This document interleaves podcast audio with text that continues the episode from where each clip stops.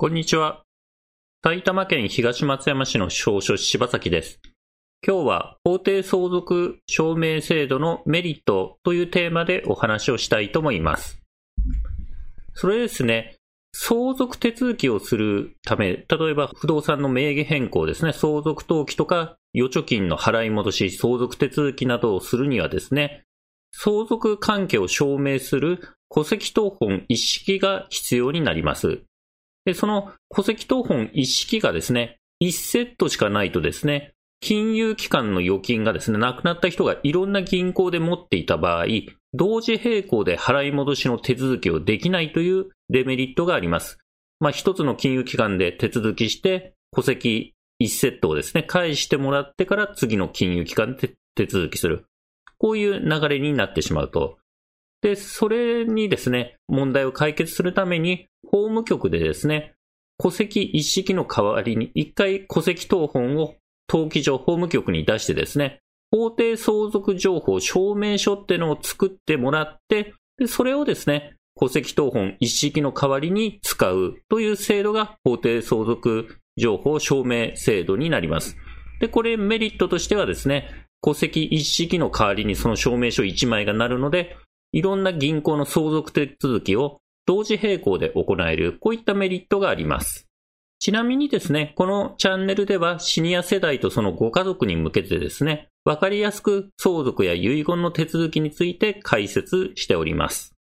それでは本題に戻りまして、相続手続きに必要な書類としてはですね、戸籍謄本類一式とですね、あとは遺言書とかがなければ遺産分割協議書、相続人全員の印鑑証明書がついたですね、遺産分割協議書、こういった書類が必要になります。まあ、相続登記の時はですね、他に住民票とかも必要なんですけども、まあ、基本的には戸籍謄本一式と遺産分割協議書、印鑑証明が必要になります。で、戸籍謄本類一式とはどういったものかというとですね、戸籍謄本っていうのはですね、一人の人でもですね、何通か戸籍があります。それはですね、転籍したり、えー、結婚したりですね。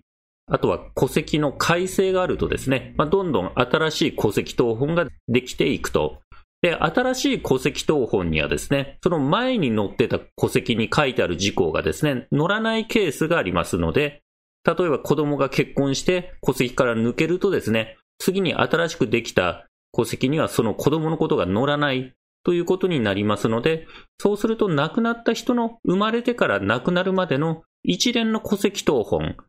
まあ、昔の戸籍は改正原戸籍とかですね、除籍謄本とか名前が違うんですけども、それを生まれてから亡くなるまでですね、全部取らないと子供が何人いるかわかんないということになります。なので、亡くなった人のですね、出生から死亡までの一連の戸籍謄本がまず必要であると。その他ですね、相続人全員の戸籍謄本が必要になります。で、これは相続人がですね、子供が相続人になるケースですので、例えば大衆相続で孫が相続人に入ってきたりとかですね、親などの直系存続が相続人に入ってきたり、また、兄弟姉妹、おいめいが相続人になる場合は、さらにですね、複雑な戸籍謄本を集める必要があります。それでですね、まあ、こういった相続手続きに必要な戸籍謄本なんですけども、これはですね、戸籍謄本、昔の戸籍謄本でいつ750円するんで、もう何通もですね、生まれてから亡くなるまでの全部の戸籍が必要なんで、何通も集めれば結構な費用になるんですね。そうすると、何セットも取るとですね、お金がかかっちゃうので、まあ、例えば、ワンセットをですね、まずは相続登記で、法務局、登記所に出してですね、で、登記が終わる、相続登記終わると、戸籍謄本一式が戻ってきます。戻せるように原本還付の手続きして戻します。で、その戻ってきた戸籍謄本をまた銀行の払い戻しに、まあ、A 銀行に出すと。で、その銀行でコピーして返してくれたら、次の預金のある銀行に出してというふうにですね、まあ、一つの戸籍謄本を使い回しするという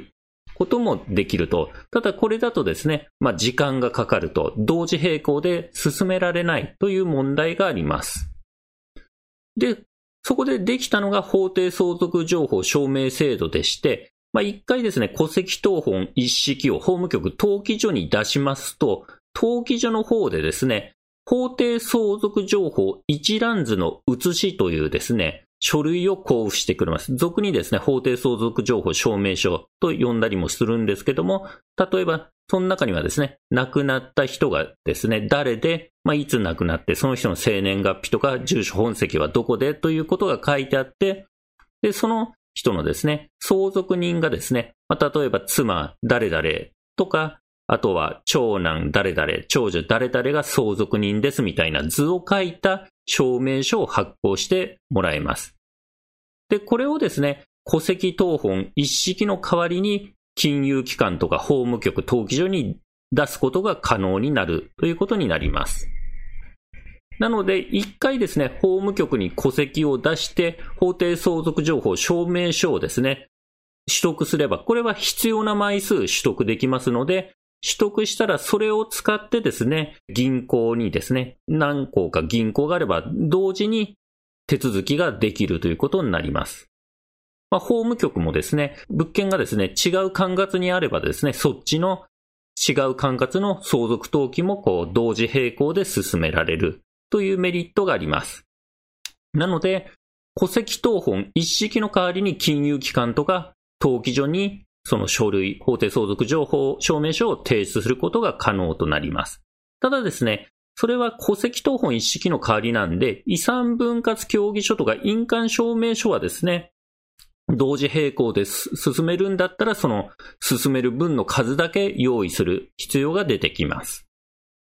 では、法定相続情報証明書の取得方法を解説します。まずですね、まあ、戸籍謄本は一回集めなきゃいけませんので、まあ、戸籍謄本を収集します。そして、その証明書のですね、元になるですね、相続関係を表す図を作成するんですけども、これ法定相続情報一覧図と呼んでます。この法定相続一覧図を作成します。そして、申し出書をですね、記載し、そういったですね、戸籍とかですね、法定相続情報一覧図とともに登記所に提出することになります。で、このですね、戸籍の収集とか一覧図の作成とかですね、そういったのは司法書士にですね、代行を依頼することもできますので、こういうのがですね、ご自身でやるのが手間な場合は、司法書士に相談していただければと思います。では、集める戸籍なんですけども、まずは亡くなった人の出生から死亡までの一連の戸籍謄本。場合によっては改正原戸籍とか除籍とか名前が違うんですけども、出生から死亡までの一連の戸籍謄本が必要になります。あとは亡くなった人の住民票の除票ですね。住民票、除票。まあ、住民票のことなんですけど、亡くなってるんで除票という名前がくっついています。で、あとは相続人全員の戸籍謄本も必要になります。そして、申し出人のですね、申し出人っていうのはその手続きする人ですね。法定相続証明情報をですね、取得する、手続きする人の住民票、まあ、もしくは運転免許証のコピーとかが必要になります。で、またですね、その法定相続情報にですね、各相続人の住所を記載したい場合はですね、その各相続人の住民票も添付して法務局に提出します。そして、法定相続情報一覧図というですね、その証明書の元になる図を、まあ、自分で書いて添付書類としてくっつけて出すということになります。例えば亡くなった人、非相続人が誰々、亡くなった最後の住所とか最後の本籍とか生年月日とかですね、あと亡くなった日付とかを書きまして、で、その相続人が誰なのかということを図に書いて作ります。まあ、妻、誰々がいて、その人の生年月日は何年何月で、で、子供、長男が誰々、生年月日は何々、え長女誰々、生年月日何々、というような感じで、元になるですね、図を作るということになります。そして、申し出書をですね、記載するんですけども、申し出書のひな形はですね、法務局でもらえるかと思います。そして、記入してですね、他の戸籍とか、さっきの一覧図とともに、登記所、法務局に提出してください。で、管轄はですね、どこの法務局に出せばいいかなんですけど、亡くなった人の本籍地かですね、もしくは亡くなった人の最後の住所地、もしくは申し出人ですね、手続きする人の住所地、またはですね、亡くなった人がですね、不動産持ってる場合はですね、その不動産の所在地を管轄する登記所、法務局に提出してください。で、まあ、法務局に提出してですね、何日か経つとその法定相続情報証明書をですね、まあ、もらえるということになります。で、この法定相続証明情報を使ってですね、戸籍一式の代わりとして、まあ、銀行とかに出す、出せるということなんですけども、相続税申告の添付書類としてもですね、使える場合がありまして、ただその場合は注意がありまして、まずは図形式で書くこと。図形式とですね、あと列挙型って言ってですね、図にしないでこう、名前とか、あの、生年月日とか属柄だけをですね、列挙した形のパターンもあるんですけども、相続税申告に使う場合はですね、図形式で書かないといけません。またですね、その属柄、亡くなった人とのですね、属柄がですね、